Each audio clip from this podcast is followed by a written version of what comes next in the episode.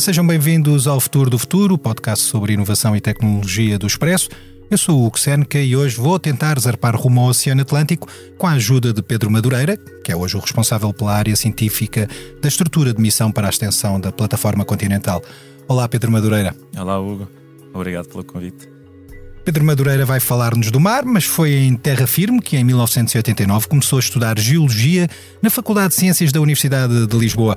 Começava aí o percurso científico que o haveria de levar ao doutoramento e também a uma especialização no estudo de ilhas vulcânicas e na prospecção e exploração do denominado Oceano Profundo. Depois das primeiras campanhas oceanográficas no Atlântico Norte, assume em 2012 a função que tem hoje na estrutura de missão para a extensão da plataforma continental. Em paralelo, passa a integrar eh, a Comissão Jurídica e Técnica da Autoridade Internacional dos Fundos Marinhos e contribui para a redação da proposta de regulamento para a exploração dos recursos minerais em áreas que estão fora da jurisdição dos diferentes países. Tem 53 anos de idade e é também professor no Departamento de Geociências na Universidade de Évora. Subscrever o Expresso é ter acesso à melhor informação, a uma vasta oferta de conteúdos exclusivos e à opinião de referência. Subscrever o Expresso é tornar-se membro do nosso clube, poder ser voz ativa de uma comunidade informada e beneficiar de vantagens exclusivas. Subscreva o Expresso em expresso.pt digital. Expresso. Liberdade para pensar. Pedro Madureira, obrigado por ter aceitado o nosso convite. Passados quase 50 anos do fim do Império Colonial, Portugal tem agora a expectativa de se tornar um, o 16 maior Estado do mundo, segundo alguns cálculos. Pedro Madureira, será que é desta que o nosso país vai mesmo crescer com a extensão da plataforma continental? Olá, Hugo, uh, novamente. Bom, eu, primeiro, não vamos ter um novo império, não é? Essa, essa, essa fase já, já passou. Depois também é preciso dizer que Portugal já é um país bastante grande.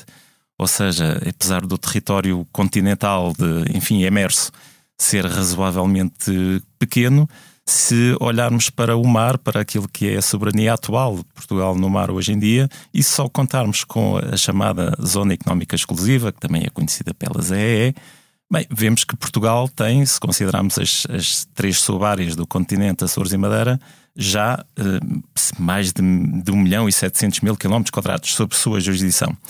Depois podemos ainda aumentar, e estamos, enfim, crentes que vai ser possível aumentar a soberania do país no fundo marinho, eh, para, enfim, os, os, valores não são importantes, não é? Falam-se, ah, o, o, máximo que nós pedimos foi, de facto, na, na, na, proposta que submetemos às Nações Unidas, 4 milhões de quilómetros quadrados. Pronto, isto é um número que as pessoas têm um pouco na cabeça, mas também não devemos dar tanta importância como isso, porque é um processo, enfim, que está em avaliação, que sabemos que no final, provavelmente, haverá adaptações e não será exatamente este, este número. Uh, o que importa é, é, é, o processo, é o processo de, de fazermos isto que implica a aquisição de conhecimento, implica a aquisição de capacidade operacional no mar, o desenvolvimento de equipas pluridisciplinares, e aí Portugal creio que tem feito um caminho interessante desde o início deste projeto em 2005 e, e, pronto, esperemos que continue a dar esses passos na, no sentido de cada vez mais conhecermos mais sobre as áreas que irão estar sobre nossa jurisdição, que é mar profundo, que é de difícil acesso e constitui desde logo um desafio tecnológico uh, bastante importante e que Portugal poderá concretizar no futuro, esperamos nós, e, e, e enfim, já o está a fazer, na verdade. Vamos já às tecnologias mais à frente. Mas antes disso, como é que se encontra o processo nas Nações Unidas? Quando é que nós podemos vir eh, a conhecer uma decisão final sobre esta sobre esta, este pedido, esta proposta de extensão da plataforma continental? Ora bem, isso, para além de ser uma excelente pergunta, é de facto a pergunta que, que muitas pessoas nos perguntam e têm o desejo de saber e que nós também gostaríamos de dar uma, uma resposta mais concreta. Neste sentido, portanto, nós submetemos, Portugal submeteu a sua proposta inicialmente em 2009 depois ela foi alvo, enfim, de uma revisão, de uma colheita de novos dados, até termos nomeada dentro da Comissão de Limites que avalia estes processos uma subcomissão para avaliar eh, em concreto mais a nossa proposta. Isto aconteceu em 2017 e nessa altura Portugal entrega uma adenda eh, em que junta esses novos dados, essa nova informação, em que reviu aquilo que tinha apresentado e, portanto, apresenta esta adenda que, na verdade, substitui a proposta de, de 2009. E, portanto, temos neste processo de discussão, de interação com a subcomissão, nomeada no seio da Comissão de Limites da Plataforma Continental, que é um órgão das Nações Unidas, estamos em discussão desde 2017, desde agosto de 2017. É preciso ter em conta que houve dois anos de pandemia que de facto levou a que não houvesse esta interação presencial e, portanto, foram dois anos em que, em que pouco aconteceu no que diz respeito a esta interação. E não sabemos exatamente qual será o, o final do processo porque aquilo que a sua comissão irá fazer é emitir recomendações sobre o nosso limite exterior da plataforma continental, sobre aquilo que sustenta esse limite exterior, e depois, uh, em função dessas recomendações, enfim, Portugal irá decidir o que, é que, o que é que faz, se aceita na íntegra essas recomendações, se acha que algumas zonas, enfim, podem ser uh, melhoradas no sentido de obter o resultado uh, esperado que o, que o país espera alcançar e, portanto, ter apresentado depois uma proposta revista. Mas para dizer que o processo ainda pode ser muito longo, mas esta primeira fase de, de termos as primeiras recomendações por parte da Comissão de Limites. Enfim, mas a decisão da, da Comissão de Limites é uma decisão técnica ou poderá ter uma aplicação política, geopolítica a nível de soberania no mundo? É reconhecida automaticamente pelos outros países membros das Nações Unidas? Certíssimo, outra excelente pergunta. Na, na verdade, um, aquilo que Portugal espera com estas recomendações é poder, é, enfim, determinar o limite exterior de acordo com essas recomendações e assim obter o reconhecimento da comunidade internacional. E aqui diria desde logo aqueles Estados que são Estados-parte da Convenção das Nações Unidas sobre o Direito do Mar, que é no fundo a convenção que define, enfim, tudo o que é a definição da plataforma continental, tudo aquilo que alimenta, que suporta, que dá suporte a este projeto e este processo que os Estados costeiros, os diversos Estados costeiros, não só Portugal, muitos outros, estão também a fazer. E, portanto, com essas recomendações, se o Estado costeiro, eh, enfim, emitir ou delinear os limites exteriores com base nessas recomendações, obtém fecho ao processo e obtém o reconhecimento dos Político. Estados parte da Convenção Política da, da Comunidade Internacional.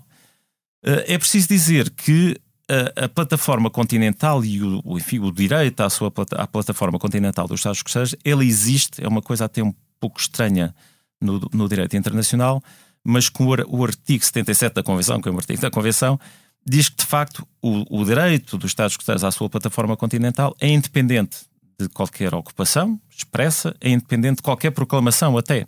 E, portanto, esse direito existe, o direito à nossa plataforma continental. Aquilo que se espera com este processo é o, é o reconhecimento, depois da comunidade internacional, do seu limite exterior.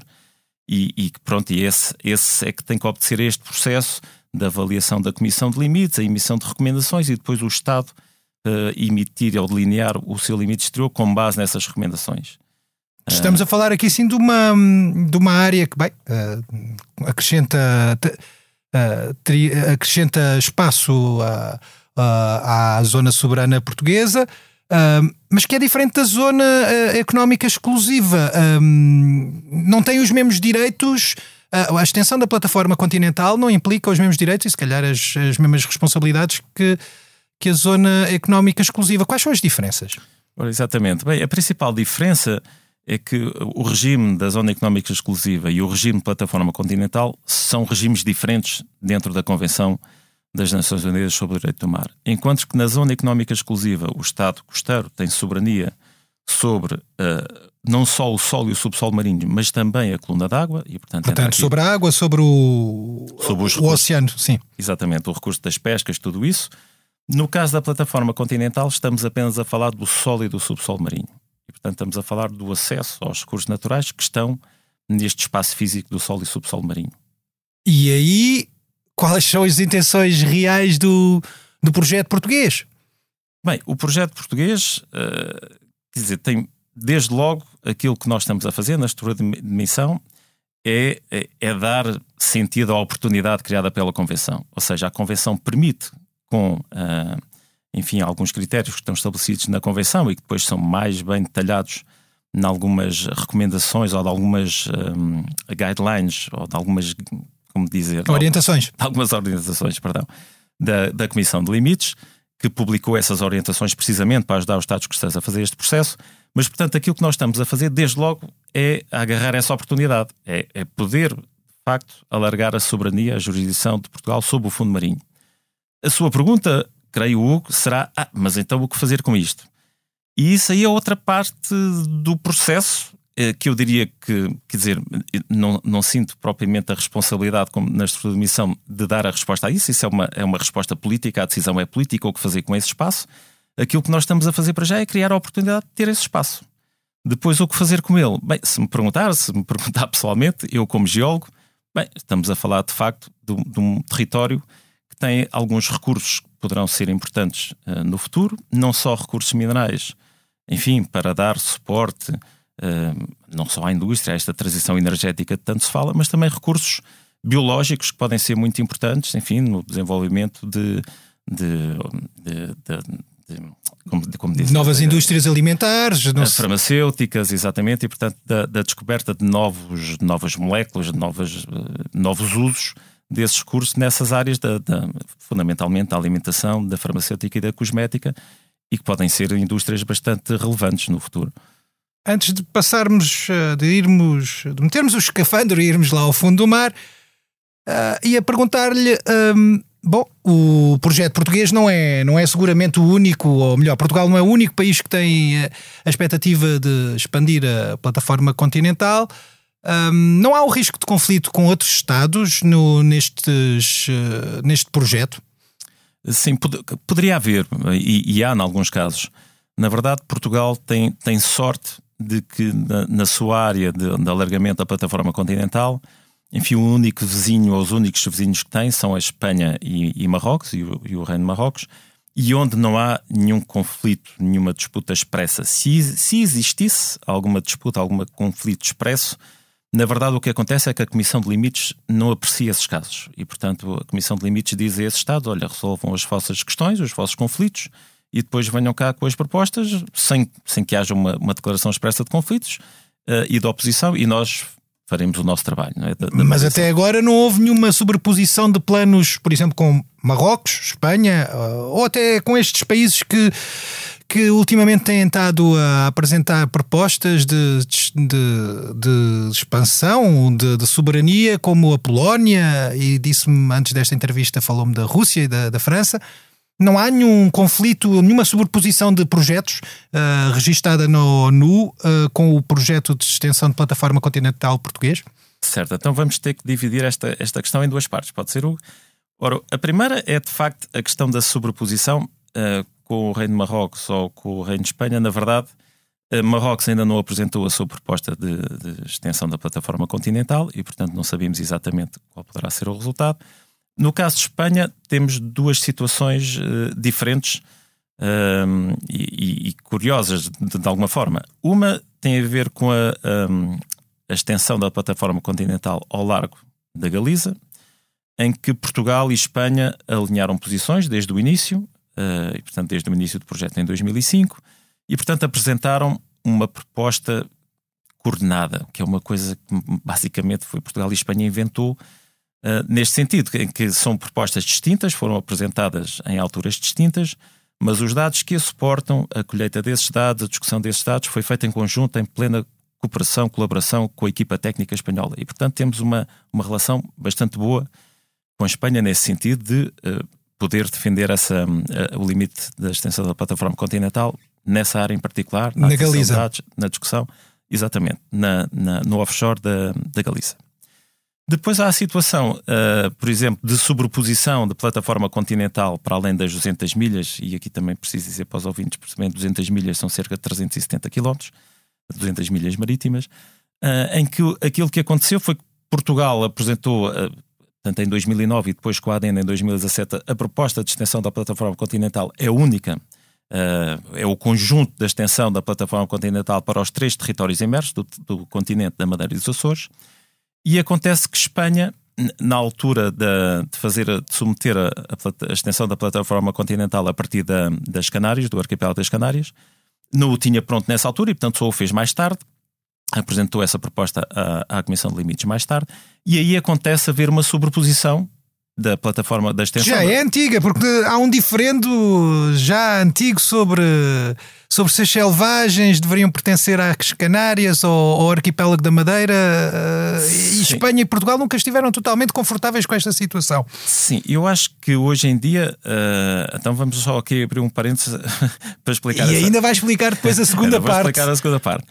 Uh, vamos só abrir aqui um, um parêntese um, para explicar esta situação das selvagens. Eu creio, dizer, creio que hoje em dia não há absolutamente diferente nenhum sobre uh, a quem pertence as selvagens. As selvagens é território português e Espanha reconhece isso. Esses problemas, houve problemas no passado, mas hoje em dia, desse ponto de vista, creio que estarão totalmente ultrapassados. Há um diferente entre Portugal e Espanha relativamente ao estatuto das, das selvagens e que tem a ver com as definições dadas pela Convenção das Nações Unidas sobre o Direito do Mar.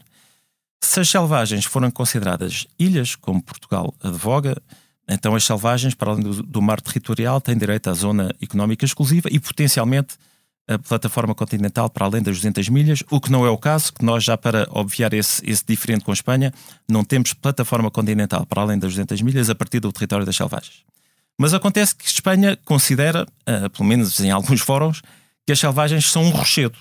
E então, sendo um rochedo, e enfim, argumentando que não, não tem vida, não suporta, não sustenta uma economia normal, uma população, por aí fora, que, sendo rochedo, apenas tem mar territorial e não gera a zona económica exclusiva. E nesse sentido, a zona económica exclusiva das Canárias vem mais, chega-se bem mais para norte do que acontece se uh, as selvagens forem consideradas ilhas, como Portugal defende, e, e, e bem, quanto a mim, uh, há vários, vários argumentos para, para, para que assim seja. Mas o, o diferente é este, ok? Portanto, e é... no caso, do, no caso da, da extensão da plataforma continental, esse, dif esse diferente não se reflete. Exatamente, não se reflete porque não há extensão da plataforma continental a partir desse território, portanto, isso é um problema que para nós não tem, quer dizer, não tem impacto absolutamente nenhum. Agora, há uma sobreposição, de facto, com a extensão da plataforma continental das Canárias, com a extensão da plataforma continental da Ilha da Madeira. E o que é que acontece nestes casos? Bem, há sobreposição, mas não há disputa, não há conflito. Ou seja, a, a subcomissão nomeada para apreciar a proposta de Portugal, vai fazê-lo olhando para o projeto português individualmente, olhando para o seu mérito, e fará a mesma coisa exatamente para o projeto espanhol. Vamos imaginar que no final, eh, enfim, as recomendações da Comissão são para que nós tenhamos o território tal como apresentámos e a Espanha exatamente o limite exterior tal como apresentou. Bem, então temos de facto uma zona de sobreposição e a questão é bilateral. Entre Portugal e Espanha, será Portugal e Espanha que se têm que sentar à mesa e estabelecer a sua fronteira marítima eh, relativamente a esse, a esse, espaço de sobreposição. Um mini tratado de Tordesilhas, mas sem império, sem império à mistura.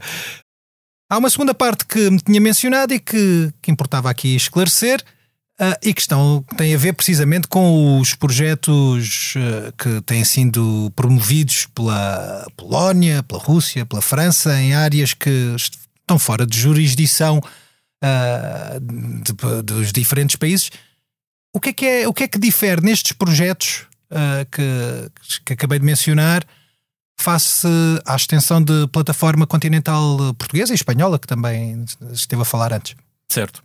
Então, nestes, enfim, nestes projetos de, de extensão da plataforma continental, estamos de facto a falar de uma extensão para o domínio marítimo, para o domínio submerso, daquilo que é o território emerso. E, portanto, estamos a falar daquilo que na Convenção se chama o prolongamento natural destes territórios. E, portanto, estamos a falar da soberania, da jurisdição desses Estados costeiros. Ora, acontece que a Convenção também define esse espaço que fica para além da jurisdição dos Estados costeiros, que é património comum da humanidade e que é classificado na Convenção como área, chama-se área. Ora, o que acontece nessa área, a área é também, enfim, um território onde existem recursos, em particular recursos minerais, e existe um organismo das Nações Unidas, que é a Autoridade Internacional dos Fundos Marinhos, que o falou na apresentação quando falou que eu pertencia a uma comissão dentro dessa, dessa autoridade, em que na verdade é responsável pela gestão da, da prospecção de recursos minerais nessa área, com A grande, ou seja, aquele espaço marinho fora da jurisdição nacional, que diz respeito ao leite e ao, e ao subsolo marinhos. E aí os países podem apresentar projetos de prospecção, obedecendo a determinadas regras, diz respeito ao tamanho das áreas que podem pedir, por aí fora, eh, e que obviamente tem que ser fora desse espaço de soberania nacional. E, portanto, o que aconteceu com países como a Polónia, como a Rússia ou como a França foi terem pedido um, áreas de prospecção para um determinado recurso mineral junto da crista média atlântica, a sul dos Açores, e, portanto, o que esses países estão a fazer? Estão a desenvolver, enfim, uh, a adquirir, a desenvolver tecnologia, a adquirir conhecimento sobre esse espaço com vista à exploração futura desses recursos minerais. E aí, mais uma vez. Mas aí não há uma questão de expansão da soberania. Não, exatamente, porque estamos a falar da área, a área é património comum da humanidade, e o que há é a oportunidade desses países pedirem umas licenças de prospecção para. Uh, para atividades económicas ou científicas. Exatamente. Mais económicas. Científicas é outra parte da convenção que se chama mesmo o capítulo de investigação científica marinha e que é livre e que todos podem fazer. E de ciência, também aquilo que vamos falar na segunda parte desta entrevista. Uh, temos, entramos agora no, no primeiro desafio que costum, costumamos colocar aos nossos convidados. Uh, Pedro Madureira trouxe-nos aqui sim uma imagem que obviamente remete para o Oceano Atlântico. Que imagem é esta, Pedro? Bem, a imagem é, é o ROV. O ROV é uma sigla inglesa, quer dizer Remote Operated Vehicle, ou seja, um veículo de operação remota. O Luso foi um veículo adquirido pelo Estado português através da estrutura de emissão em 2008 e que permitiu, de facto, uh, alargar e impulsionar a capacidade operacional de, de Portugal para ir ao, ao, oceano profundo, para a recolha de amostras, para a observação direta do fundo marinho uh, e para, enfim, a, a colheita de muita informação e de dados físico-químicos da coluna d'água por aí fora. Tudo isso foi possibilitado com este, com este aparelho. Tem um, um alcance até aos 6 mil metros de profundidade, ele não é um submarino, não é um, não é um titã, ou seja, ele é operado a partir do navio, por isso é que chama um veículo de operação remota. E está sempre está, está cabelado, ligado ao, ao, ao, navio por um cabo. Exatamente, é o chama-se cabo umbilical, assim como os, os, os, os bebés, bebés, também estão ligados à mãe pelo cabo umbilical. A mesma coisa, o, o ROV só funciona, só tem vida se lhe dermos a energia e os comandos a partir do navio que se, e que são transmitidos por esse cabo umbilical.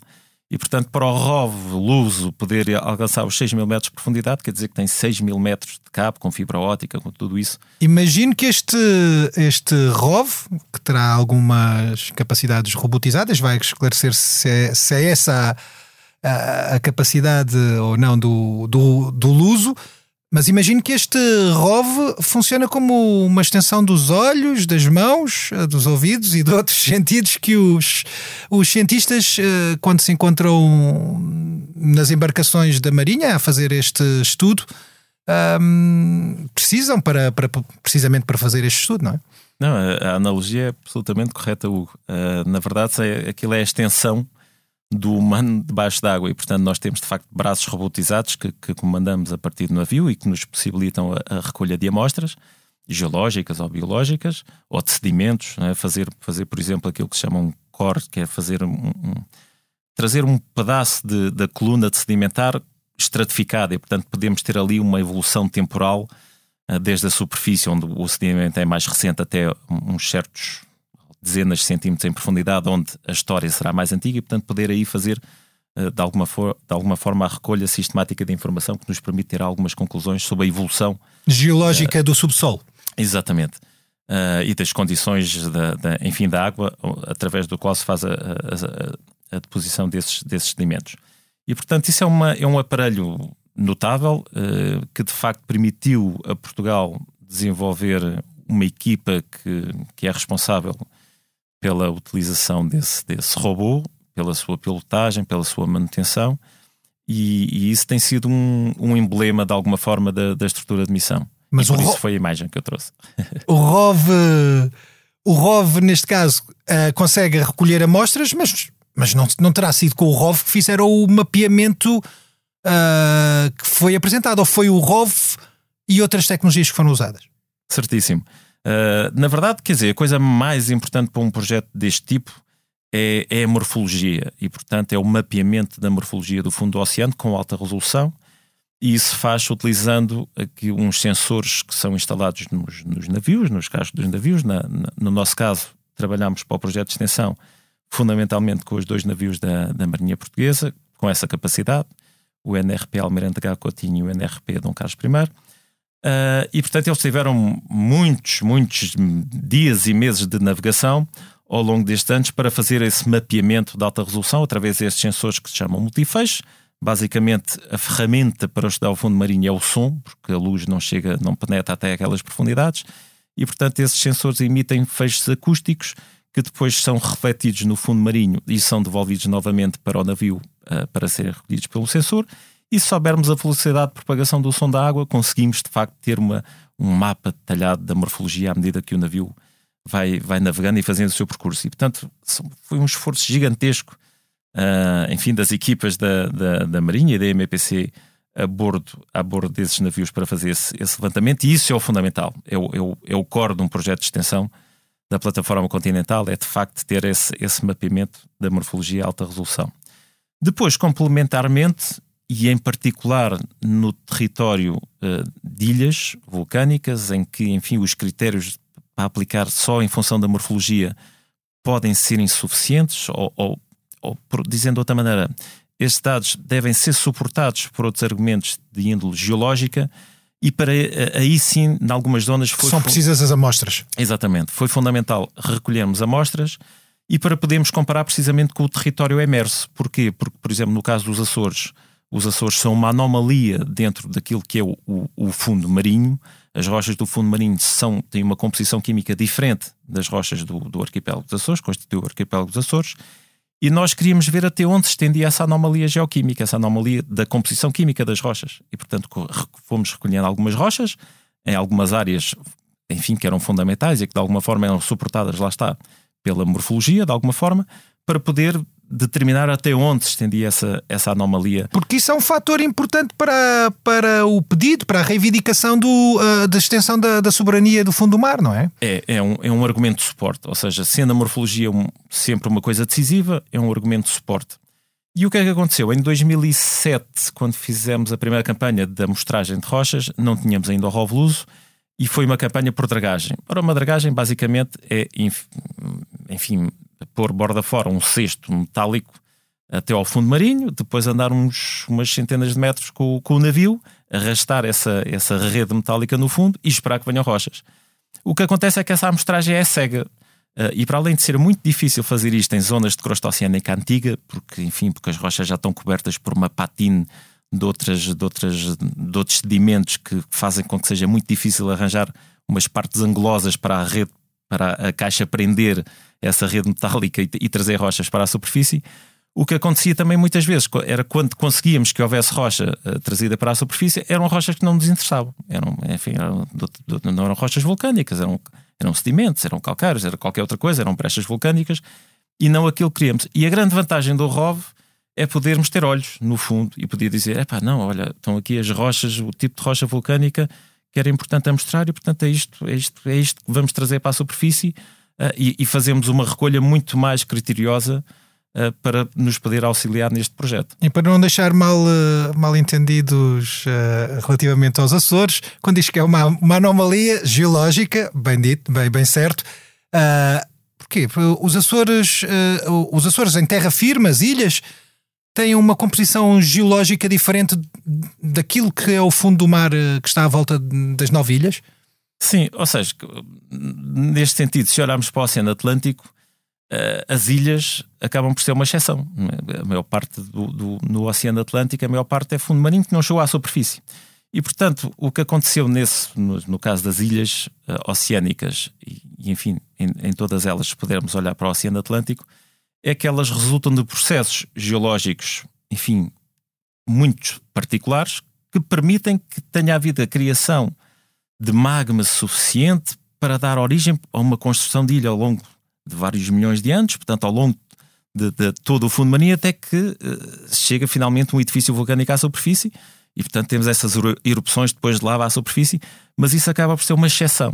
Se compararmos essas rochas que nós temos acesso fácil, porque estão em terra, não é? E podemos ir lá só com o meu martelinho de geólogo e recolher essas amostras, e compararmos com aquilo que é o fundo marinho dito normal, ou seja, aquilo que é expectável quando temos uma, uma criação de crosta oceânica numa crista média. E o que é que é expectável? É, é, é, ter, pronto, é termos rochas, tem uma composição química que, que, se projetam todas mais ou menos em determinados gráficos com, com elementos químicos, se projetam todos numa posição e depois vamos projetar as rochas do, das ilhas oceânicas e elas são completamente diferentes.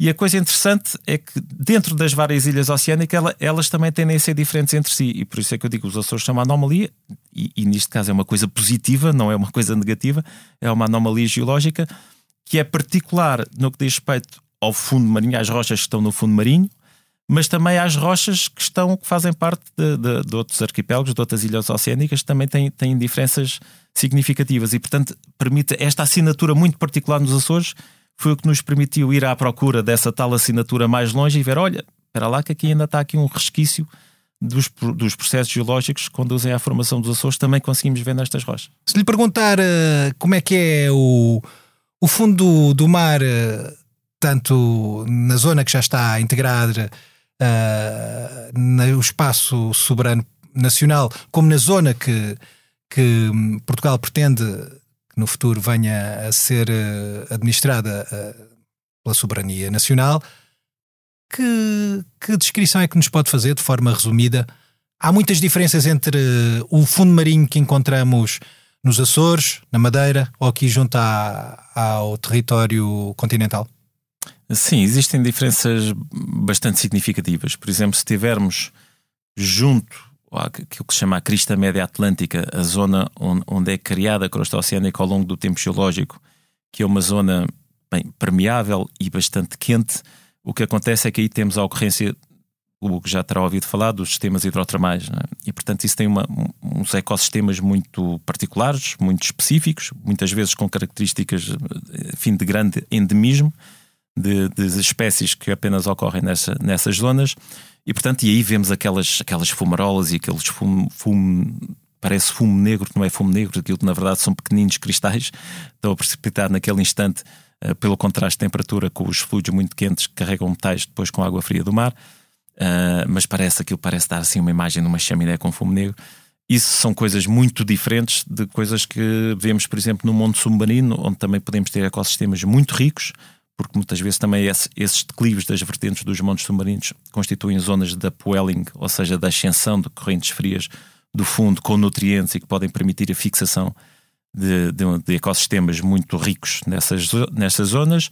E depois podemos ver as zonas das, dos grandes fundos das planícies abissais que são bastante mais estéreis, ou seja, onde, onde a abundância é, é, bastante menor de fauna, apesar da, da riqueza da biodiversidade ser, ser bastante grande.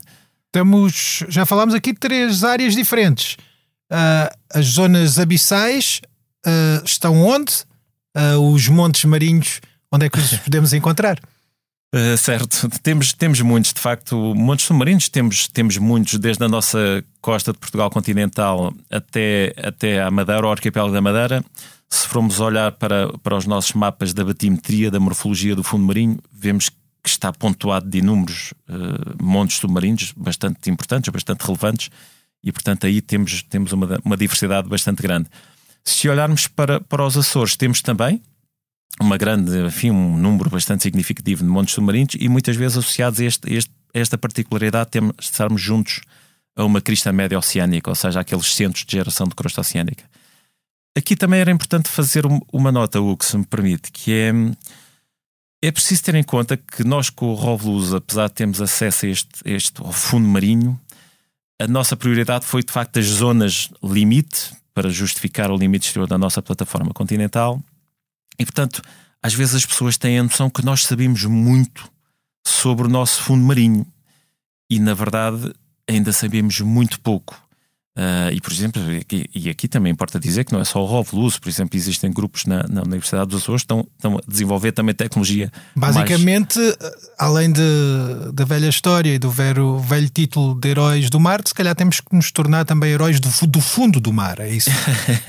Exatamente, isso é muito bom, porque é, isso é muito importante.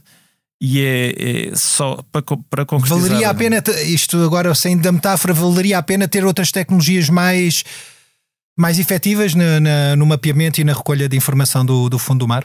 Há, há duas coisas. Há, há, que ter, de facto, tecnologias complementares. O, o ROVLUS é um meio de excelência da observação do fundo marinho, mas é um meio também, quer dizer, pesado, não é?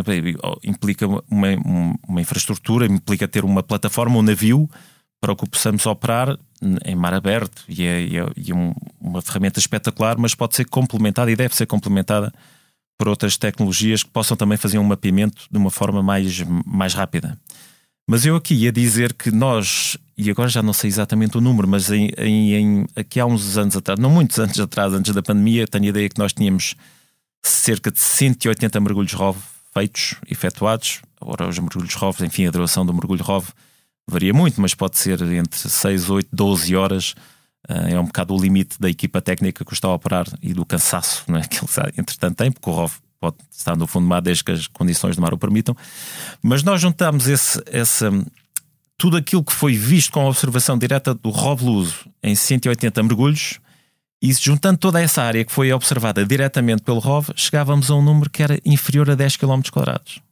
Hum. E portanto é, um, é, um, é uma coisa, o fundo do mar é, é tão vasto e, e, os meios, estes meios operacionais, quer dizer, é lento, não é? Nós, nós deslocámos o Luso, é, a velocidade do Luso é lenta também para permitir que, que exista a identificação daquilo que, que, se está a ver. Uh, depois é preciso ver que a escuridão é total, não é? Portanto, o ROV vê até cerca de 15 metros de luz, que é o que ele vê para a frente.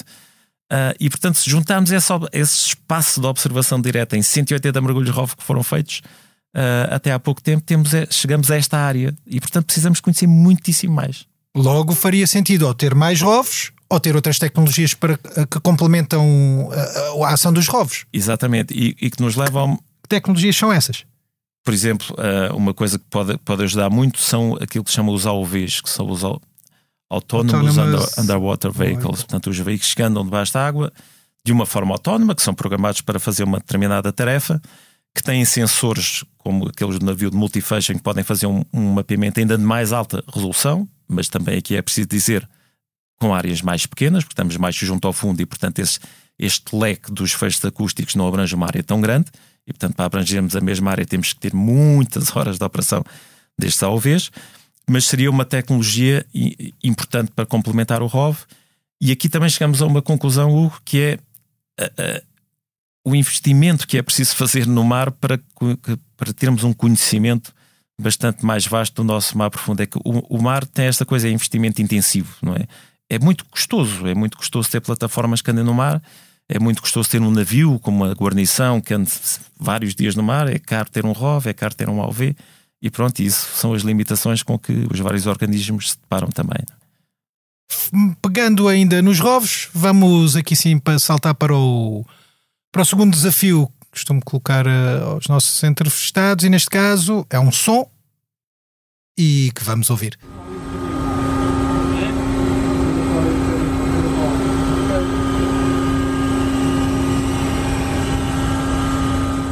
Pedro Madureira, que som é este que nós acabámos de ouvir?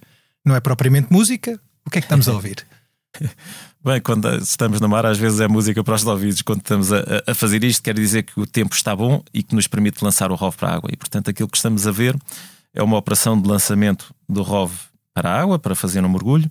Estamos a ouvir todos os barulhos que, que temos no navio, em particular este barulho mais intenso tem que ver com o pórtico eh, que segura o ROV, que sustenta o ROV a deslocar-se para uh, o afastar e para o colocar na borda do navio pronto para ele ir para a água. Estamos a ouvir, de alguma forma, penso que se ouve um bocadinho as instruções de quem está a, monitorizar o estado da água para dar o comando a quem está no guincho do ROV para, de facto, colocar o ROV na água na, na melhor altura possível.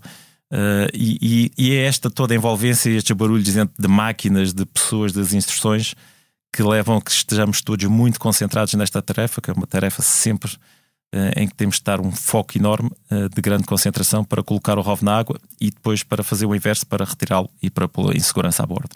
Há aqui uma pergunta crucial que, que eu ainda não coloquei e que tem a ver com os recursos naturais que hum, podem ser encontrados no subsolo Uh, bom, da área que da, da área que já pertence uh, à zona económica exclusiva e da área que Portugal pretende uh, reclamar como como pertencente à sua soberania.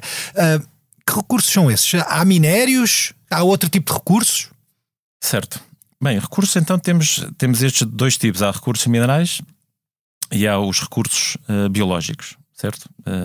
e portanto haverá os dois nestas nestas zonas. É preciso dizer que, em relação a qualquer um deles, e em particular aos recursos geológicos, uh, nós não temos grande ideia sobre os recursos que temos no espaço da nossa jurisdição. Sabemos o potencial que essas áreas poderão ter. Ou seja, estamos a falar de petróleo? Uh, bem, poderíamos estar a falar de petróleo, mas se tivéssemos petróleo, tendo petróleo, ele está na margem continental geológica, ou seja, estaria sempre próximo do Portugal continental e estaria quase certamente já dentro do limite das, das 200 milhas da, da zona económica exclusiva. Portanto, não precisaríamos deste projeto de extensão da plataforma continental para ir à procura de, de petróleo. Os recursos que normalmente estão associados ao fundo marinho, enfim, mais longe das, das áreas continentais, são fundamentalmente três tipos. São aquilo que se chamam nódulos polimetálicos. Epá, chamam-se nódulos porquê? Porque aquilo parece um nódulo. São de facto umas concreções concêntricas que crescem à volta de um grãozinho de areia, de um, de um, de um dente, de um tubarão, de, sei lá, qualquer coisa que permita a nucleação de eh, basicamente óxidos e hidróxidos de ferro e de manganês e com eles têm também a capacidade de incorporar fundamentalmente como metais de interesse o cobalto, o níquel e o cobre. E portanto são três, o manganês, são nós de ferro e de manganês, o cobalto, o níquel e o cobre. Bem, em particular esta trilogia do manganês, cobalto e níquel, basicamente são baterias. Né? Portanto, estamos a falar de metais que são importantes naquilo que se fala hoje da transição energética, da, da, do fabrico de baterias, por aí fora. E nos recursos biológicos? Uh, dos recursos biológicos, bem, eu diria que estaremos fundamentalmente a falar, para além de, de alguns recursos que poderão estar sempre em contato com o solo e, portanto, esses fazem parte dos recursos da plataforma continental. E é por esse motivo que os caranguejos eventualmente estão sob soberania nacional, se, se a extensão for aceite. E os peixes não, não é? Sim, os peixes claramente não, ou pelo menos aqueles que, estão, que, que têm a capacidade de nadar na coluna d'água. Mas depois estamos a falar de, de tipo de fauna, como por exemplo as esponjas e os corais de profundidade, e que são potenciais recursos de facto para várias aplicações que podem ser bastante relevantes no futuro. Estes recursos, e entramos na, na fase final desta entrevista, estes recursos podem ser explorados livremente fora da, da zona económica exclusiva, na, na, área que se pretende que venha a integrar a soberania nacional? Não, não. Eles são um direito exclusivo, a sua exploração é um direito exclusivo do Estado costano, neste caso de Portugal. Ou seja. Dentro da zona exclusiva. Não, não, e da plataforma continental também. Ou seja, os direitos de, de, para a exploração dos recursos naturais na plataforma continental para além das 200 milhas são exclusivos. Pertencem unicamente ao Estado costeiro. Se Portugal entender no, no futuro, eh, enfim, que não será Portugal a fazer essa exploração, poderia ser outros terceiros, teria que ser expressamente com o consentimento do país. Portanto, o direito é exclusivo do Estado costeiro de acesso a esses recursos e de exploração desses recursos.